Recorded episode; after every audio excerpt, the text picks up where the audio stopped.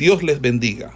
Reciban un cordial saludo por parte del Ministerio El Goel y su centro de formación, quien tiene el gusto de invitarle a una exposición de la palabra de Dios en el marco del programa de formación de biblistas e intérpretes de las Sagradas Escrituras. Hoy con la asignatura de... En el día de hoy estaremos... En el día de hoy estaremos desarrollando Eh, estaremos desarrollando eh, el proceso del evangelismo. Y antes quisiera tocar un tema que me parece sumamente importante porque si vamos a hablar de evangelismo, eh, al ministro o al ministerio que tenemos que tocar es al evangelista. Entonces vamos a hablar hoy sobre el proceso de formación de un evangelista. Eh, cuando nosotros eh, hablamos de evangelista, evangelista es un ministerio, es uno de los cinco ministerios que aparecen en la palabra de Dios. La palabra del Señor nos enseña que eh, el evangelista es alguien que ha sido llamado por Dios a anunciar las buenas nuevas de salvación. Esto no significa que el único que predique las buenas nuevas de salvación sea el evangelista, pero sí significa que en el evangelista hay una gracia especial de parte del Señor, quien lo llama a que en la predicación de este eh, ministerio ah, se puedan conseguir los mejores resultados posibles. No es lo mismo un evangelista predicando salvación que un maestro predicando salvación. Quizás el maestro explique y, diga en qué consiste la salvación, mientras que el evangelista lo que va a hacer es argumentar para que las personas reciban esa salvación.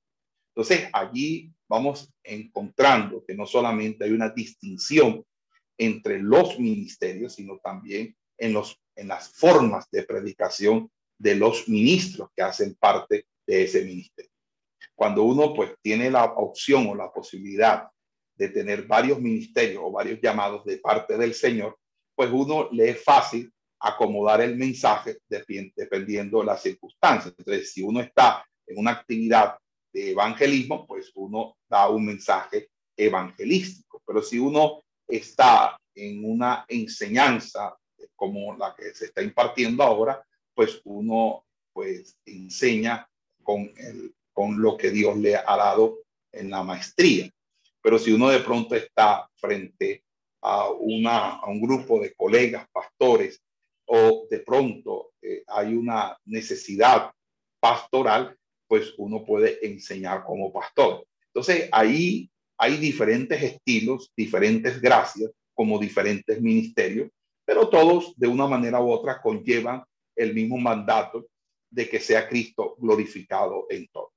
Cuando nosotros vamos a Marcos, vamos a ir a Marcos y quiero que me colaboren con ese texto y me lo lean. Marcos capítulo 3, versículo 13. Marcos 3, 13.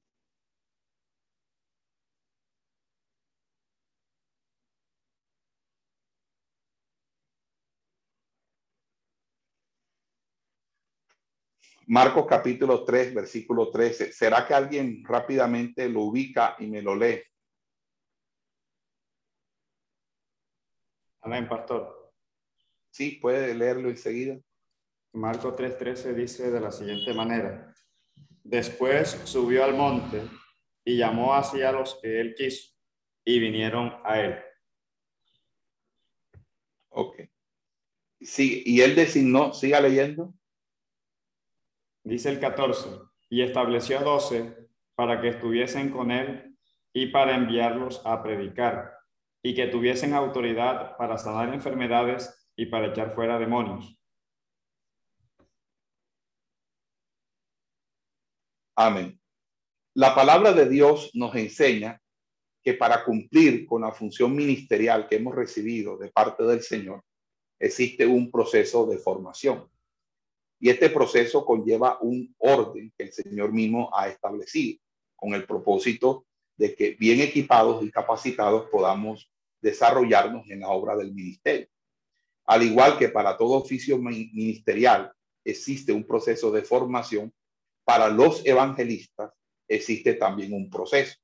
El propósito de esta enseñanza en el día de hoy es que conozcamos a la luz de la palabra cuál es ese proceso de formación, cuál es el trato de Dios, por qué es tan importante ser formado y cuál es el orden de esta formación.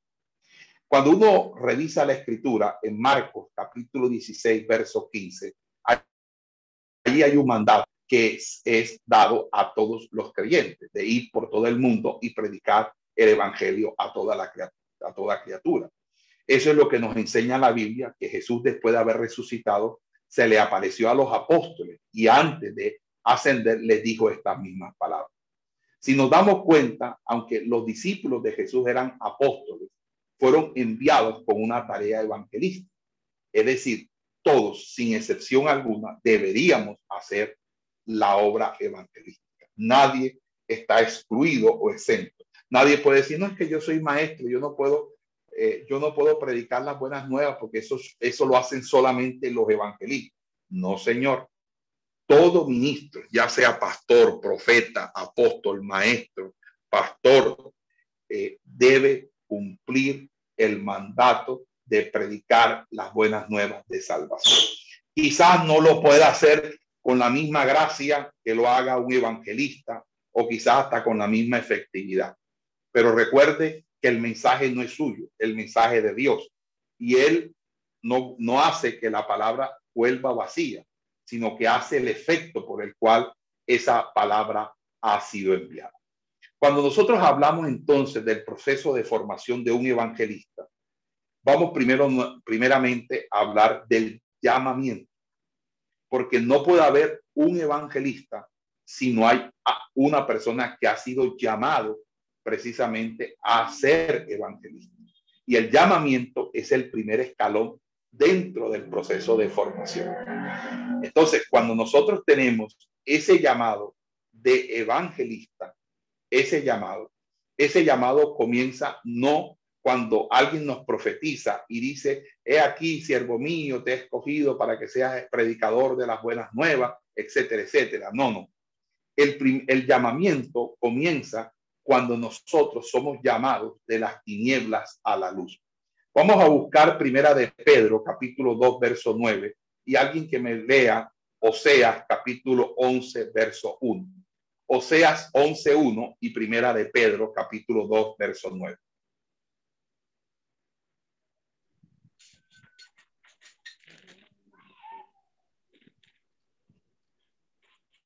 Primera de Pedro 2, 9. Dice así la palabra del Señor. Mas vosotros sois linaje escogido, real sacerdocio, nación santa, pueblo adquirido por Dios, para que anunciéis las virtudes de aquel que os llamó de las tinieblas a su luz admirable. Amén. Entonces allí eh, nos damos cuenta, mis amados hermanos, cómo Dios nos llama y el primer llamamiento que el Señor hace es que nosotros somos llamados de las tinieblas a la luz. ¿Cuándo nosotros somos llamados de las tinieblas a la luz? Precisamente cuando nosotros recibimos a Cristo como Señor y Salvador. Es decir, cuando nosotros somos alcanzados por el proceso de evangelismo el proceso de evangelismo nos alcanza a nosotros, nos alcanza por medio del Espíritu Santo que nos convence de justicia, juicio y pecado y nos lleva a ese momento de salvación donde nosotros recibimos a Cristo como Señor y Salvador. Fíjense, mis amados hermanos, qué tan importante es entender esto, porque hay personas que realmente no se han convertido al Señor. Y si uno no se convierte al Señor, ¿qué llamado puede tener? Y el primer llamado es el llamado de dejar las tinieblas y ser luz, de ser sal de la tierra. ¿Qué dice el profeta Oseas, capítulo 11, verso 1? Oseas 11.1, pastor. Dice la Dios, cuando Israel era muchacho, yo lo amé, y de Egipto llamé a mi hijo. Ok, entonces vamos aquí a compartir en pantalla y no sé si ustedes tienen ahí eh, la forma de ver la pizarra. Eh, díganme si pueden ver la pizarra.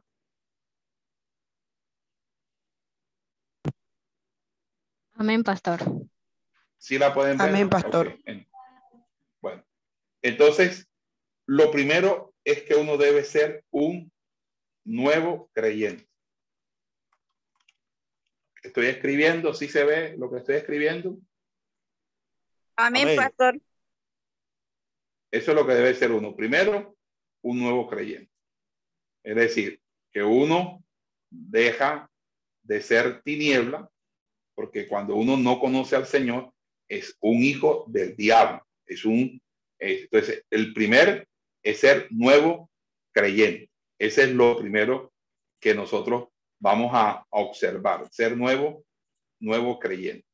Entonces, cuando uno se convierte, entonces vamos a colocar aquí, porque es importante lo coloquemos, uno eh, viene, se, hay conversión, hay conversión, uno se convierte y esa conversión o ese proceso de salvación lo, lo hace a uno ser que nuevo creyente.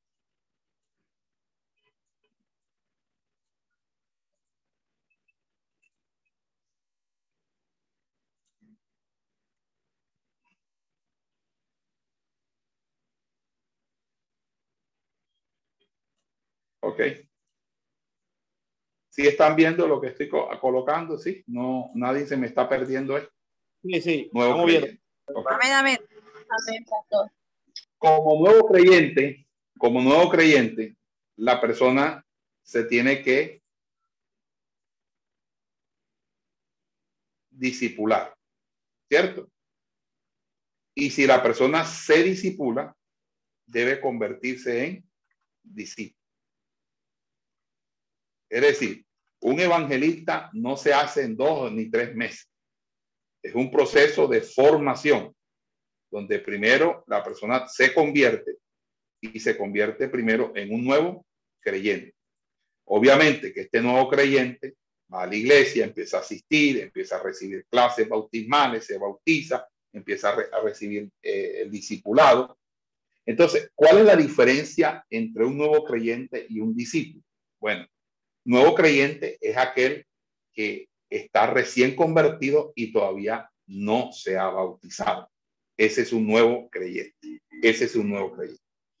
Cuando la persona se bautiza, todavía sigue siendo un nuevo creyente, porque la persona deja de ser nuevo creyente cuando la persona deja de ser creyente y se convierte en discípulo. Cuando una persona deja de ser creyente y se convierte en un discípulo, cuando la persona muestra tres cosas importantes en la congregación. Ya les voy a colocar cuáles son esas tres cosas importantes en la congregación. Primero, cuando muestra que tiene una sujeción.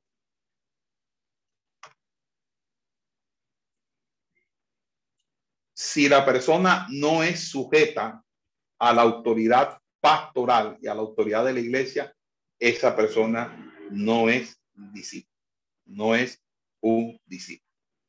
Segundo, el otro, el otro requisito es cuando la persona, además de sujetarse, contribuye. Es decir, es una persona que colabora en la iglesia. Colabora con sus diezmos, con sus ofrendas, con su servicio, con su tiempo, con su trabajo. Eh, son los discípulos son las personas que están al pie de cualquier necesidad de la iglesia y del pastor. Esos son los discípulos. Okay. Y además de, ser sujeto, de ser, de contribuir, debe ser una persona aquí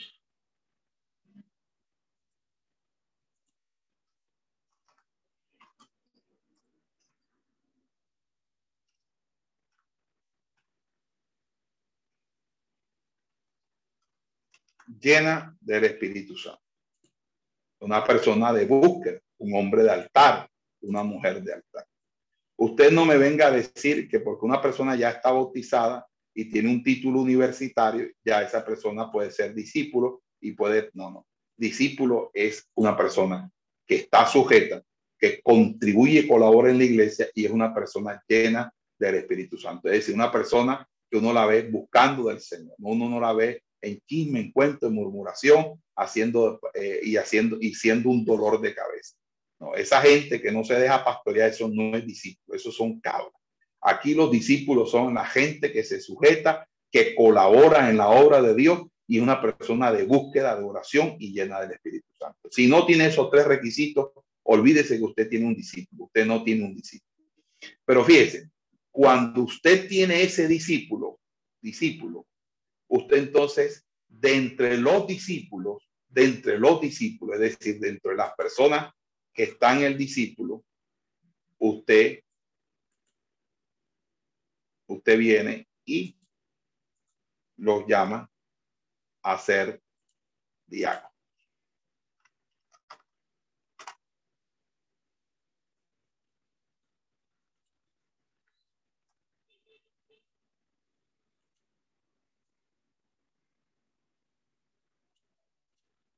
¿Ok?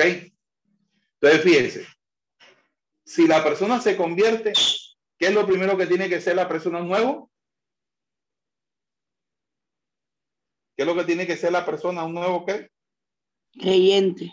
Un nuevo creyente. Un nuevo, un nuevo creyente. Si la persona se convierte, tiene que ser un discípulo. Discípulo. Discípulo. Si la persona es un discípulo, tiene que volver, ser un un diácono. Un diácono. Exactamente.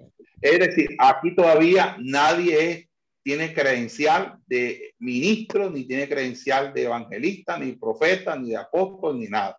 La gente tiene que hacer su proceso de formación. Y este proceso de formación es un proceso de formación para todos los ministerios ministro que no haya sido primero diácono tiene problemas de formación en su carácter. Porque en el diaconado es donde Dios nos prueba la humildad, la paciencia, la mansedumbre. ¿Qué es el diácono? Es alguien que sirve a la mesa, es alguien que hace el aseo en la iglesia, es alguien que se monta en el hombro la tarima de la campaña o la concentración, es el que organiza el sonido, es el que monta los bafles, los parlantes, las cornetas, es el que eh, el pastor lo manda a hacer un mandado, es el que cocina para los hermanos misioneros, es la persona que atiende a las visitas cuando llega, es la persona que atiende al pastor en todas sus necesidades. Ese es un diácono, un servidor, una persona que está al servicio de la congregación y del ministerio. Es un Eliseo para Elías. Amén. Un, Josué para Moisés. Ese es un diácono. Un diácono tiene que, que hacer el aseo de la iglesia, organizar las sillas de la iglesia, tiene que lavar los baños de la iglesia. Entonces, antes de que alguien sea evangelista en tu iglesia, debe pasar ese proceso. Porque después, cuando la gente de nuevo creyente, de pronto a los tres, cuatro meses ya usted lo ve de evangelista, vienen con fisuras en su carácter. ¿Estamos de acuerdo con eso, pastores? Amén, pastor. Amén, pastor. Amén. Amén. Ahora, si ustedes creen que esto me lo estoy inventando yo, vamos entonces a Hechos capítulo 6. ¿Quién me lee Hechos capítulo 6 y me lee el párrafo completo de la elección de los diáconos? Y vamos a darnos cuenta que Felipe fue elegido de entre los discípulos. O sea, él ya era creyente, se había convertido al Señor, pero además de ser creyente, era un discípulo, es decir, alguien que estaba muy metido allí en el proceso de obediencia, sujeción, contribución y era un hombre lleno del Espíritu Santo. Tanto que un requisito para ser diácono es ser lleno del Espíritu Santo. Luego de ser discípulo, dice que en Hechos 6, a él lo, lo yaqué, a él lo llamaron para ser uno de los siete, es decir, uno de los diáconos. Amén. Léanse Hechos capítulo 6, alguien que lo lea, por favor. Amén, pastor. Dice así la Biblia, en aquellos días, como creciera el número de los discípulos, hubo murmuración de los griegos contra los hebreos, de que las viudas de aquellos eran desatendidas en la distribución diaria. Entonces los doce convocaron a la multitud de los discípulos y dijeron, no es justo que nosotros dejemos la palabra de Dios para servir a las mesas. Buscad, pues, hermanos, de entre vosotros a siete varones de buen testimonio, llenos del Espíritu Santo y de sabiduría, a quienes encarguemos de este trabajo. Y nosotros persistiremos en la oración y en el ministerio de la palabra. Agradó la propuesta a toda la multitud y eligieron a Esteban, varón lleno de fe y del Espíritu Santo, a Felipe, a Prócoro, a Nicanor, a Timón, a Parmenas y a Nicolás, prosélito de Antioquía, a los cuales presentaron ante los apóstoles, quienes, orando, les impusieron las manos. Y crecía la palabra del Señor y el número de los, discípulos se multiplicaba grandemente en Jerusalén también muchos de los sacerdotes obedecían a la fe. Por eso, entonces, usted tiene que tener claro quiénes son discípulos en su iglesia. Y cuando hayan situaciones en su iglesia, las reuniones tienen que ser solamente con los discípulos. Usted no se puede reunir y hablar cosas de la iglesia con los nuevos creyentes. Solamente los discípulos. Por eso Jesús siempre se reunía aparte con sus discípulos.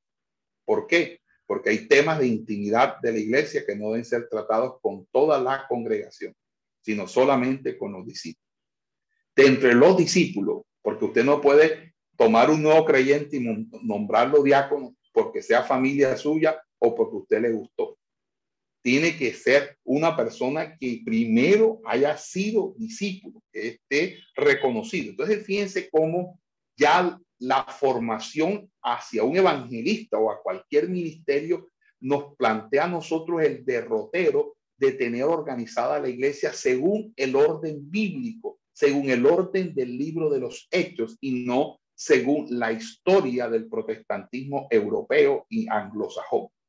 Nosotros tenemos eh, las costumbres de la tradición evangélica y eso tenemos que irlo eliminando para darle paso a lo bíblico, a lo a conforme a como el Espíritu organizó la iglesia primitiva. Entonces, si usted tiene discípulos, ¿y cuántos dicen amén? cuando usted tiene discípulos, amén. Amén. Cuando, usted tiene discípulos, usted de esos discípulos escoge diáconos. Los diáconos tienen que tener los mismos requisitos que aparecen en Hechos, más los que aparecen en Timoteo. ¿Cuáles son los requisitos de los diáconos? Vamos a, a Primera de Timoteo. ¿Quién me lee los requisitos de los diáconos y las diaconisas? Porque, ojo, aquí pueden ser tanto hombres como mujeres. Diáconos y diaconisas, porque ahí la Biblia dice diáconos y diaconisas, porque dice, y las mujeres, está hablando de las mujeres que ejercen el diaconado, las diaconisas, tanto así que Febe era una diaconisa y fue la portadora de la carta a los romanos lo cual quiere decir que como portadora de la carta a los romanos, ella fue la encargada de leer públicamente la carta a los romanos y contestar las preguntas y hacer las enseñanzas de romanos. Y fue una mujer, la primera en enseñar romano, que es una de las cartas más, más difíciles del apóstol Pablo o más complejas. Vamos entonces a eh, lo que dice la Biblia en, en el texto. Primera de Timoteo, Pastor Eliezer, colabóreme ahí, por favor. Usted ya sabe dónde queda el texto.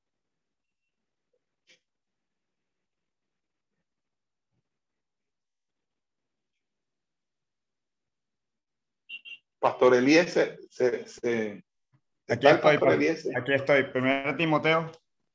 Ajá. Los requisitos de los diáconos. Un 3.8.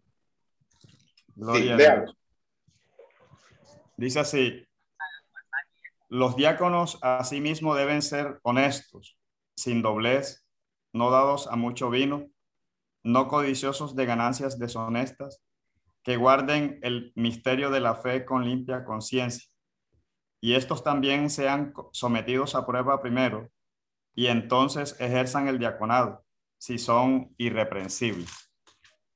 Las mujeres asimismo, asimismo sean honestas, no calumniadoras, sino sobrias, fieles en todo.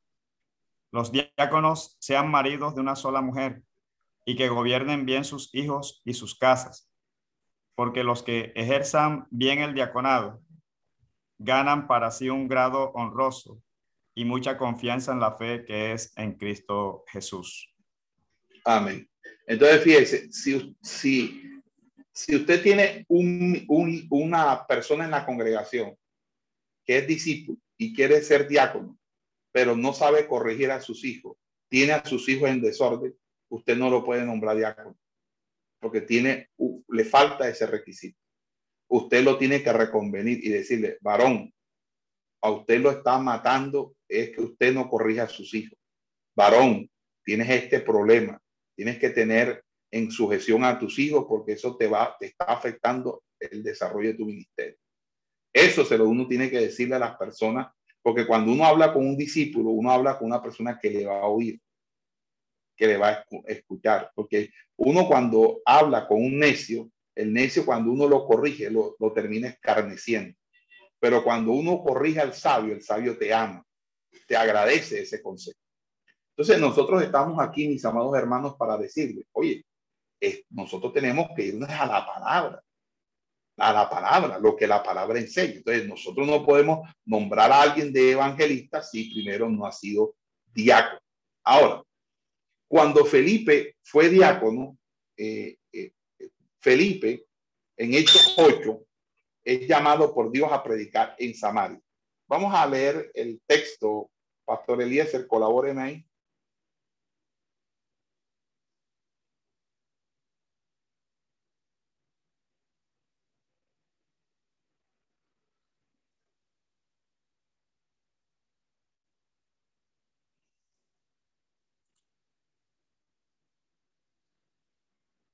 Hechos capítulo 8.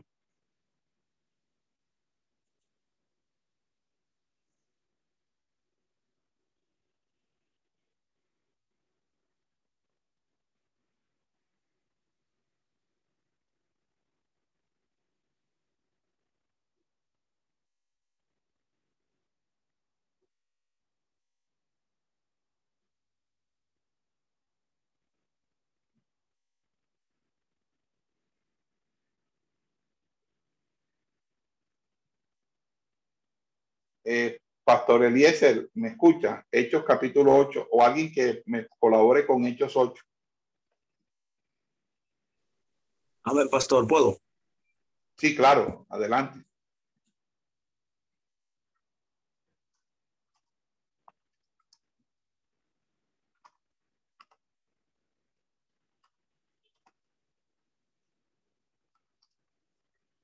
Adelante.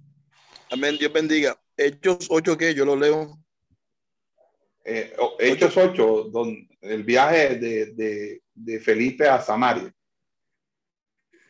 Ok. Dice,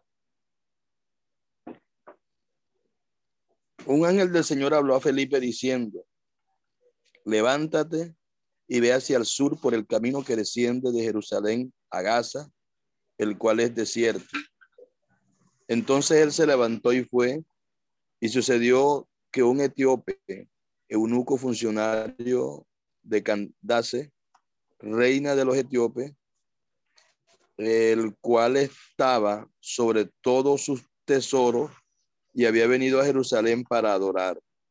Volvía sentado en su carro y leyendo al profeta Isaías. Y el Espíritu dijo a Felipe, acércate y júntate a ese carro. Y acudiendo Felipe, le oyó que leía al profeta Isaías y dijo, ¿pero entiendes lo que lees? Él eh, dijo. Usted, usted está leyendo ocho, pero Felipe en Samaria. 8-4, 8-4. Sí, claro. Okay. Pero te está leyendo la, la historia de Felipe sí, sí, y el eunuco, yo. Ok. Adelante, por favor, véalo. Pero los que fueron esparcidos iban por todas partes anunciando el evangelio. Ok. Entonces Felipe, descendiendo a la ciudad de Samaria, les predicaba a Cristo. Y la gente, unánime, escuchaba atentamente las cosas que decía Felipe, oyendo y viendo las señales que hacía. Porque muchos de los que tenían espíritus inmundos salían, estos dando grandes voces, y muchos paralíticos y cojos eran sanados. Así que había gran gozo en aquella ciudad, pero había un hombre llamado Simón que antes ejercía la magia en aquellos días y había engañado a la gente de Samaria haciéndose pasar por alguien grande. A este oían atentamente todos, desde el más pequeño hasta el más grande, diciendo, este es grande en Dios. Y les estaban atentos porque todos sus artes mágicas les había engañado mucho tiempo. Pero cuando creyeron a Felipe que anunciaba el evangelio del reino de Dios y el nombre de Cristo, se bautizaban hombres y mujeres. También creyó Simón y habiéndose bautizado estaba siempre con Felipe. Y viendo las señales y grandes milagros que se hacían, estaba atónito. ¿Seguimos? Sí, claro, sigan leyendo. Cuando los apóstoles que estaban en Jerusalén oyeron que Samaria había recibido la palabra de Dios, enviaron allá a Pedro y a Juan, los cuales, habiendo venido, oraron por ellos para que recibiesen el Espíritu Santo, porque aún no había descendido sobre ninguno de ellos, sino que solamente habían sido bautizados en el nombre de Jesús. Entonces les imponían las manos y recibían el Espíritu Santo.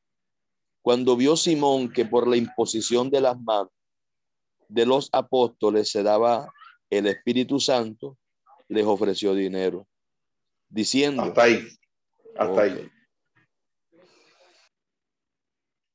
Eh, eh, ok. Bueno, entonces eh, vamos a, revisar entonces este, esta situación de, de, que siendo diácono, él fue enviado, pero Felipe en ningún momento en Hechos capítulo 8 es llamado evangelista. Cuando Felipe es llamado evangelista. Cuando Pablo lo visita junto con el profeta Agabo en Hechos capítulo 20. Vamos a buscar la cita. Eh, que es en Hechos capítulo, eh, ¿cuál es? El, eh, vamos a buscarlo.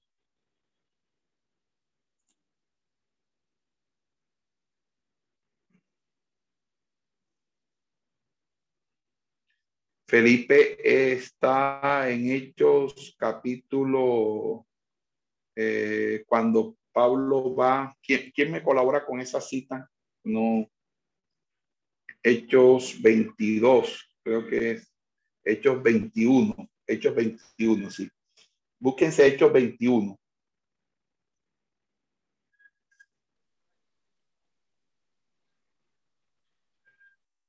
¿Quién me lee Hechos 21? Amén, Ahí es cuando nosotros, sí, léelo, por favor. Viaje de Pablo a Jerusalén. Sí, es Hechos 21. Amén. Él llega, Después, él llega a y ajá, sí, diga. Después de separarnos de ellos, zarpamos y fuimos con rumbo directo a Cos y al día siguiente a Rodas y de allí a Patara y hallando un barco que pasaba a Fenicia, nos embarcamos y zarpamos. Al avistar Chipre, dejándola a mano izquierda, navegamos a Siria y arribamos a Tiro porque el barco había de descargar allí. Y hallados los discípulos, nos quedamos allí siete días y ellos decían a Pablo por el Espíritu que no subiese a Jerusalén. Cumplidos aquellos días, salimos acompañándonos todos, con sus mujeres e hijos, hasta fuera de la ciudad, y puestos de rodillas en la playa, oramos y abrazándonos los unos a los otros subimos al barco, y ellos se volvieron a sus casas. Y nosotros, completamos la navegación saliendo de Tiro y arribando a Tolemaida. Y habiendo saludado a los hermanos, nos quedamos con ellos un día. Al otro día, saliendo Pablo y los que con él estábamos, fuimos a Cesarea y entrando en la casa de Felipe el evangelista, que era uno de los siete, posamos con él. Este tenía cuatro hijas doncellas que profetizaban y permaneciendo. Ese 21.9, hasta ahí. Amén. Hasta ahí. Felipe, ¿qué? 21.9, ¿qué dice? Felipe, ¿el qué? El evangelista. 21.8. No, 21.8 decía Felipe, Felipe el evangelista, que era uno de los siete Felipe. con él. Eh, exactamente. Entonces ahí tenemos a Felipe el evangelista. Entonces vamos a, eh, entonces a revisar ahí el, el, el tema de, no sé si alcanzan a ver en pantalla lo que estoy colocando. Entonces, eh, Aquí, eh, luego eh, vemos nosotros que Felipe es reconocido como evangelista y como uno de los siete diáconos. Es decir, el, el diaconado no es algo que, que, se da y luego se quita. O sea, como por ejemplo, como usted es alcalde de una ciudad y lo nombran alcalde y después termina su periodo y ya se quedó sin su periodo, como en muchos de los cargos en la iglesia donde eh, porque estos no son cargos, estos son dignidades. Y entonces aquí hay, un, hay una situación, y es que la iglesia, la tradición evangélica nos ha enseñado es a tener cargos en la iglesia y no dignidades. Y cuando hay dignidades, la dignidad no se pierde. Es decir, una persona que era diácono es diácono siempre. Y la persona, pues si se aparta del evangelio, pues ya es otra cosa. Pero si la persona se mantiene, la persona sigue eh, siendo contada como uno de los siete, como es el caso de Felipe, o como, uno, como un diácono. Esto nos lleva a considerar que, obviamente, Felipe siguió un proceso de formación. Primero fue discípulo, luego fue diácono y después fue reconocido como ministro. Y como ministro, eh, antes de ser ministro evangelista, fue una persona considerada como una persona eh, principal es decir, como un anciano. Entonces, ¿cuál es el proceso de formación o las líneas de formación? Primero, que la persona se convierta al Señor y se vuelva un nuevo creyente. Luego, al ser un nuevo creyente, la persona muestre de que es un discípulo con una sujeción, contribuyendo eh, en la iglesia y, siendo una persona de búsqueda, lleno del Espíritu Santo. Luego, usted como pastor de la congregación eh, lo escoge dentro de los discípulos. ¿Por qué? Porque, por ejemplo, si yo escojo dentro de los discípulos y llamo a algunos al diaconado, a los que antiguamente eran mis diáconos, los tengo que llamar a ser ancianos. Y los que eran ancianos, yo los tengo que llamar a que, a, a que desarrollen un ministerio específico. Es decir, yo no puedo pretender represar el proceso, porque si yo represo el proceso, me voy a llenar la iglesia de ancianos y diáconos y no voy a tener a nadie. Es decir, yo tengo que ir sacando ministros. No importa que los ministros queden dentro de la congregación, porque los ministros puede usted tenerlos también. Entonces, por ejemplo, si usted tiene una junta de ancianos, una junta de ministros, la puede manejar por igual. Es decir, permítanme y explico esto mejor. No sé si me están captando la idea. Supóngase que yo tengo unos discípulos, esos discípulos los llamo para que sean diáconos. Esos diáconos luego los llamo para que sean ancianos. Esos ancianos los llamo para que sean ministros. Esos ministros, eh, en el caso de los pastores, pues ellos salen fuera a su propia congregación, pero los maestros y evangelistas se me quedan ahí. Significa que a mí se me va a llenar la iglesia de maestros y evangelistas, como me pasa a mí donde la mayoría de las ovejas que yo tengo ya son ministros. El 90% de, de, la iglesia que, que pastoreo, todo el mundo es ministro, o sea, y todo el mundo está en el ministerio y tengo muy pocos nuevos creyentes. Pero bueno, el asunto es que tú puedes trabajar con ellos. Entonces ya tú, tú no tienes un cuerpo de ancianos de una junta directiva, porque se maneja es junta directiva, como si fuera esto una empresa y no es el cuerpo de ancianos, como es lo que la Biblia hace. Entonces nosotros no manejamos empresas. Usted no está manejando una empresa petrolera, ni una empresa, ni, una, ni un banco para que tenga una junta directiva. Usted debe tener un cuerpo de ancianos y debe tener, debería tener un cuerpo, un, un, presbiterio, si es el caso, los presbíteros o cuerpo de ancianos, y tener un, un cuerpo de diácono. Eso es lo que la Biblia nos, nos enseña. Pero bueno, eso no significa que ahora usted no va, de, no va a utilizar la palabra junta directiva, porque tampoco voy a satanizar las cosas, sobre todo porque los estatutos de manera legal piden que haya una junta directiva, aunque yo no, ten, yo no tengo por qué llamarla así, yo la puedo llamar de otra manera, yo puedo llamarla cuerpo de ancianos, por ejemplo. Pero el asunto, mis amados hermanos, es que el mismo proceso te da para que la gente vaya saliendo, vaya saliendo y no se te vaya quedando. Ok. Yo quisiera como que de pronto eh, vamos a suspender aquí y hacer una retroalimentación para ver si, si ustedes han entendido el esquema que aparece en la, en la pizarra, si ustedes han copiado esto, si, si realmente eh, es claro para ustedes esto.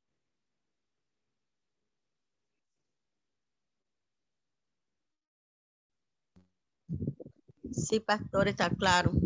Para... Amén. Ahora, cuando ustedes llamen a alguien para discipulado, de, de discípulo, a, y lo llamen a, a que sea eh, este, de discípulo, lo, lo llamen para que sea diácono, en el diaconado usted debería, debería eh, eh, este, básicamente hacer de que esa persona esté por lo menos un año en prueba. Es decir, el diácono no debe ser nombrado en propiedad, sino por un año. Y si da resultados, si su diaconía da resultados, ya entonces usted lo unge como diácono oficial. Entonces usted lo llama dentro de la congregación y lo presenta como candidato al diaconado. Entonces la persona pues va a ejercer un diaconado a prueba. Dentro de un año, o sea, contado ese mismo día, dentro de un año, usted lo ratifica o usted simplemente no lo ratifica. Entonces, eso, eso mismo sucede, ¿verdad? En el, porque dice que el diácono debe ser puesto a prueba. Eso es lo que nos enseña la palabra del Señor.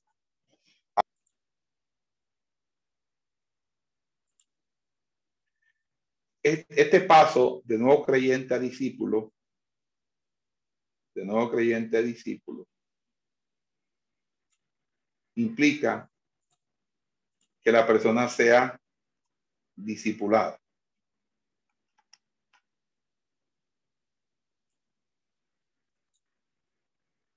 Si la persona no es discipulada, ¿cómo va a ser discípulo? Entonces se necesita ser discipulada. Y en esa eh, eh, en, ese sentido, la persona discipulada tiene que recibir dos niveles de, discipulado. Un primer nivel que a, mí me parece sumamente importante, que es que la persona sea discipulada para ser bautizada y un nivel prebautismal. Porque si la persona antes del bautismo no es discipulada, pues, ¿qué estamos haciendo nosotros? Tiene que ser la persona discipulada antes del bautismo. Y otra que también me parece muy bueno, y es que la persona sea discipulada después del bautismo.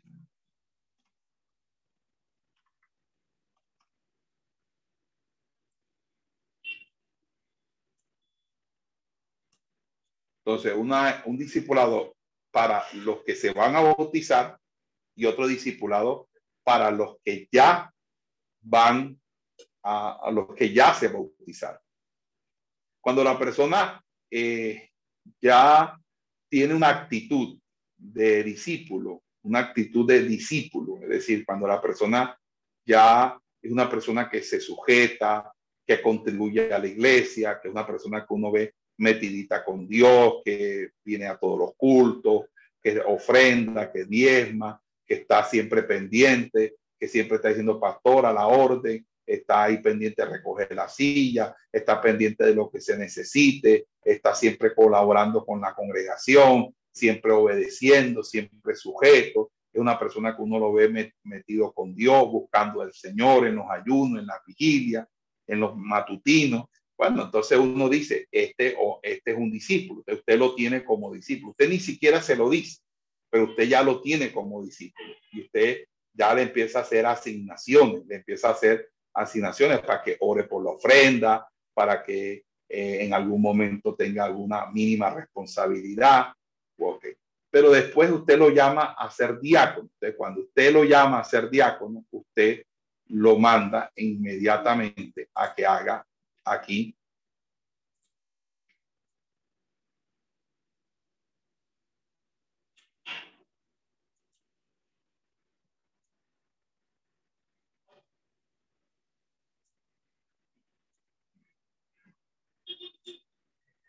usted lo llama aquí para que lo ponga a hacer el instituto vivo.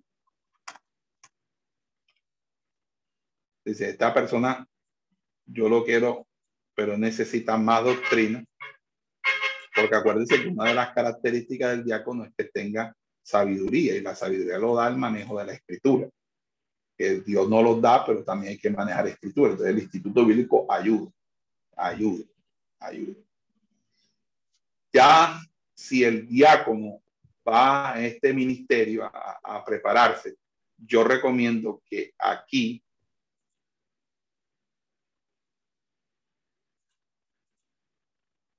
las personas piensen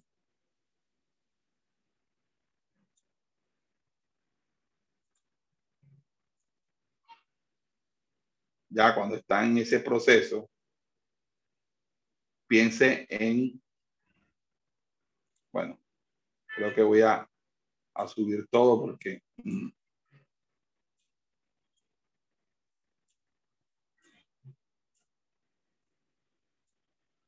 Perdonen, pero me tocó subir todo para que me escupiera todo. Si alcanzan a ver, perdonen. Sí, pastor, alcanza a ver. Sí, ahí se, ahí se ve completo. está aquí. Ahí está. Espero que no me equivoque. Porque así todo está. Si ven que me equivoco, me corrigen, por favor.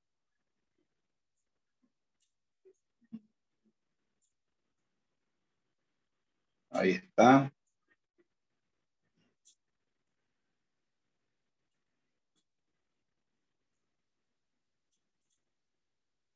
La persona está discípulo, porque ya cuando la persona es un discípulo, la persona quiere más, quiere más que el mero mensaje, que la mera enseñanza que uno le puede dar como pastor. Entonces hay que mandarlo a hacer instituto vivo. Entonces aquí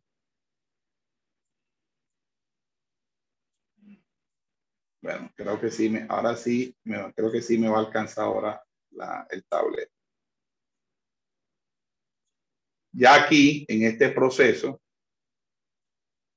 uno se da cuenta aquí que uno puede estudiar intérprete, que es lo que ustedes están haciendo ahora. Y pueden también pensar en una licenciatura posteriormente, que sería el próximo paso de usted. Entonces, vamos a colocarlo aquí. Así. Ok. Entonces, fíjense, ahora hagamos algo. Hagamos, hagamos esto.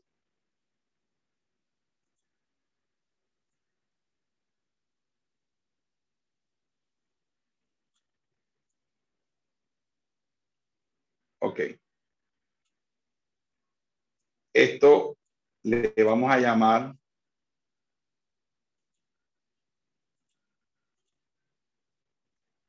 proceso de evangelismo.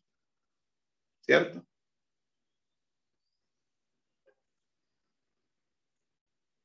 Eh, ¿Sí alcanzan a ver con el rojo? Eh, Sí, sí, pastor. Sí. bueno, Sí, sí se ve, pastor. bueno, entonces aquí. Era para mostrarle a ustedes cómo, cómo es que se dan los procesos. Entonces, conversión, ¿qué se trabaja? Evangelismo, ¿cierto? En toda esta parte de aquí, espero que entiendan este, este sancocho que estoy haciendo aquí.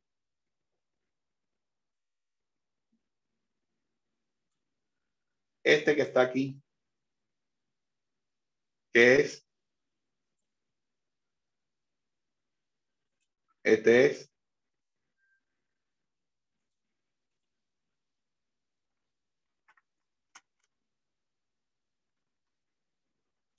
discipulado, ¿cierto? Ya, ya se están dando cuenta cómo, cómo interactúan los procesos. ¿Ok?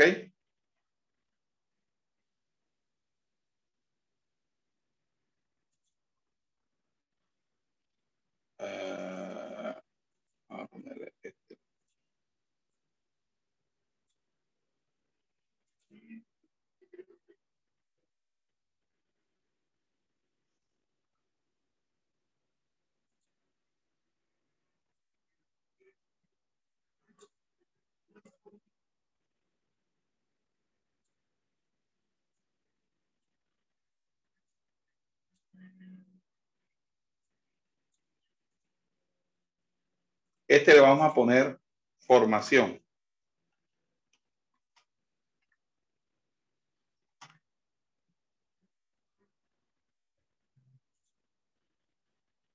Formación. Ok. Y vamos a terminar el último como eh, verde aquí.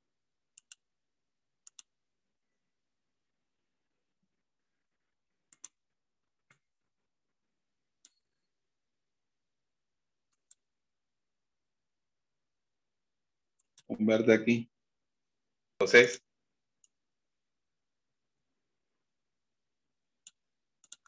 ok.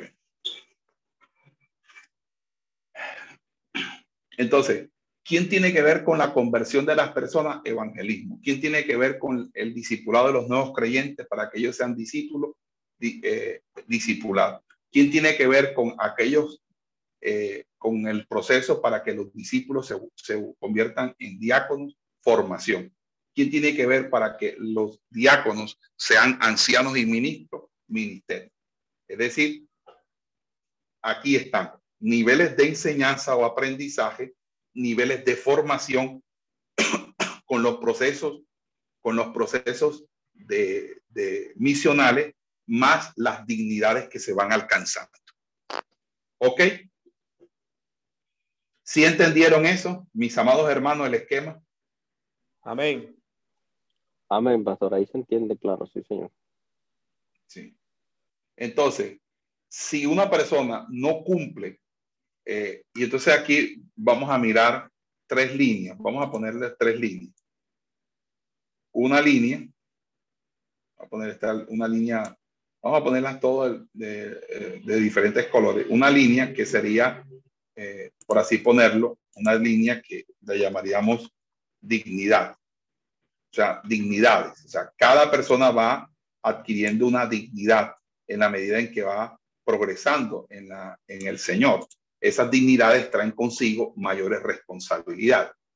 Hay otra línea que son eh, que las personas tienen no solamente dignidades, sino que las personas tienen a, a, a su vez, tienen procesos que cumplir. Ok. Si las personas no cumplen esos procesos, que son los mismos procesos misionales que la iglesia ofrece, pues no va a tener un proceso de formación.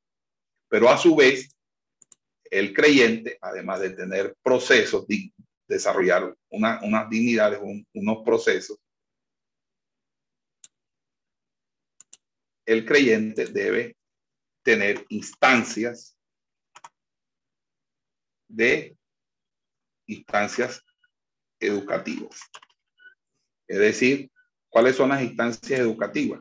Toda la programación educacional que se da desde discipulado, desde los discipulados el Instituto Bíblico y los cursos más avanzados como este curso de intérprete y los de licenciatura. ¿Ok?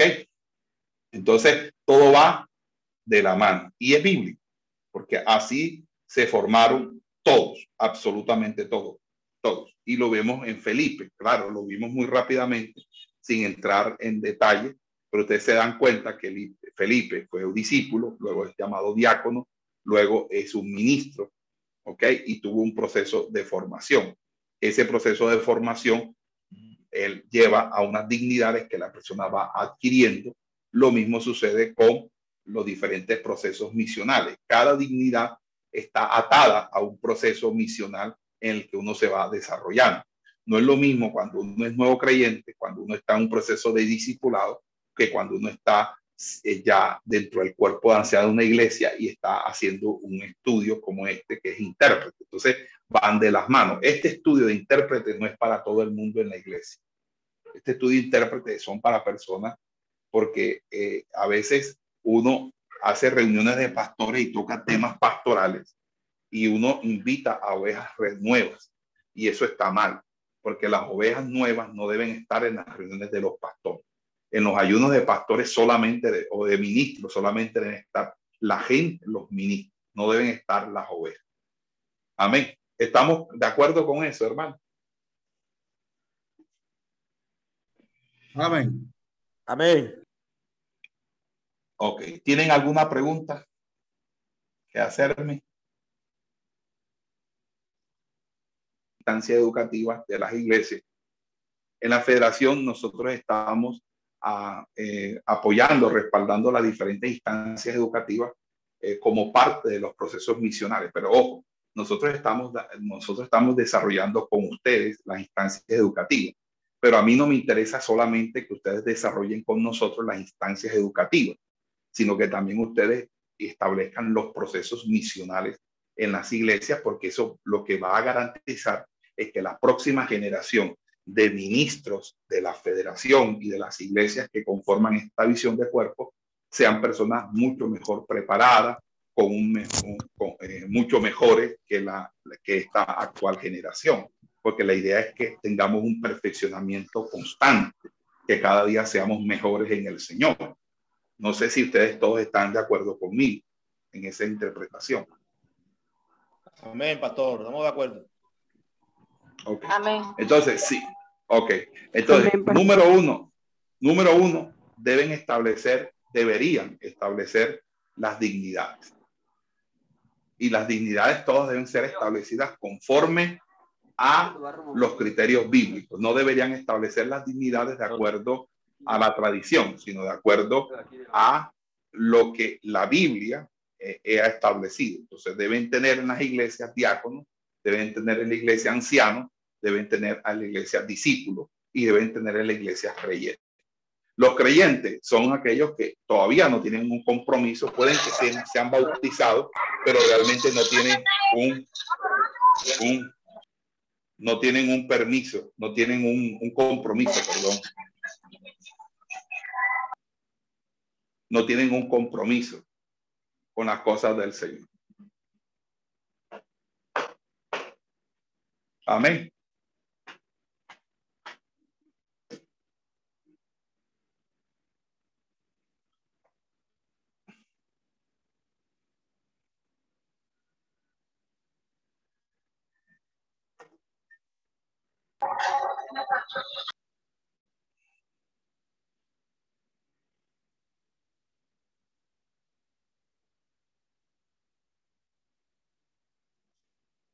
Una manera u otra, de una manera u otra debe haber aspiración. Por eso la Biblia dice que el que, el que desea, ¿verdad? El que aspira, el que desea obispado, o el que, que desea obispado, buena cosa desea, o el que aspira a ser obispo, buena cosa desea. Lo mismo puede decirse del diaconado, porque es algo honroso. Entonces, la, la pregunta que les hago a ustedes es, ¿Cómo tienen ustedes organizada ministerialmente la iglesia? Eh, la iglesia facilita realmente los procesos de formación de ministerios como el del evangelista, el del maestro, por ejemplo, porque aquí estamos haciendo un, marco general para cualquier ministerio, aunque nosotros ahora vamos a especificar el, ministerio del evangelista porque estamos dentro de, del proceso de evangelismo. Pero la pregunta es esa, y quisiera que los pastores que están aquí me contesten o si quieren hacer una retroalimentación de esto. Vamos a suspender, hermana. Yo le doy la... Esperamos que este estudio haya sido de bendición para su vida y ministerio. A Dios sea la gloria. Este es el Ministerio El Goel, vidas transformadas para cumplir el propósito de Dios.